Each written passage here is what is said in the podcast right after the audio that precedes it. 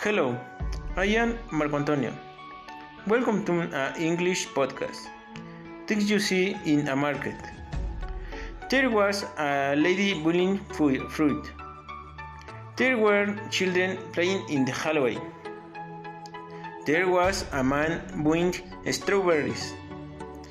There was a lady streaming. There was a couple buying apples. There were some um, young people buying pulque. There were not mature bananas.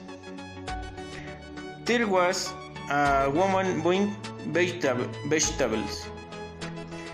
There was a boy buying sweets. There was a young woman buying tacos. There was a woman buying clothes. There was a woman buying semitas. There was a, a man buying seafood. There was a young man buying a hat. There was a lady eating. There was a boy doing buying fresh water. There was a, a man buying shoes. There was a lot of garbage. There were many cars. Thanks you for listening to the podcast.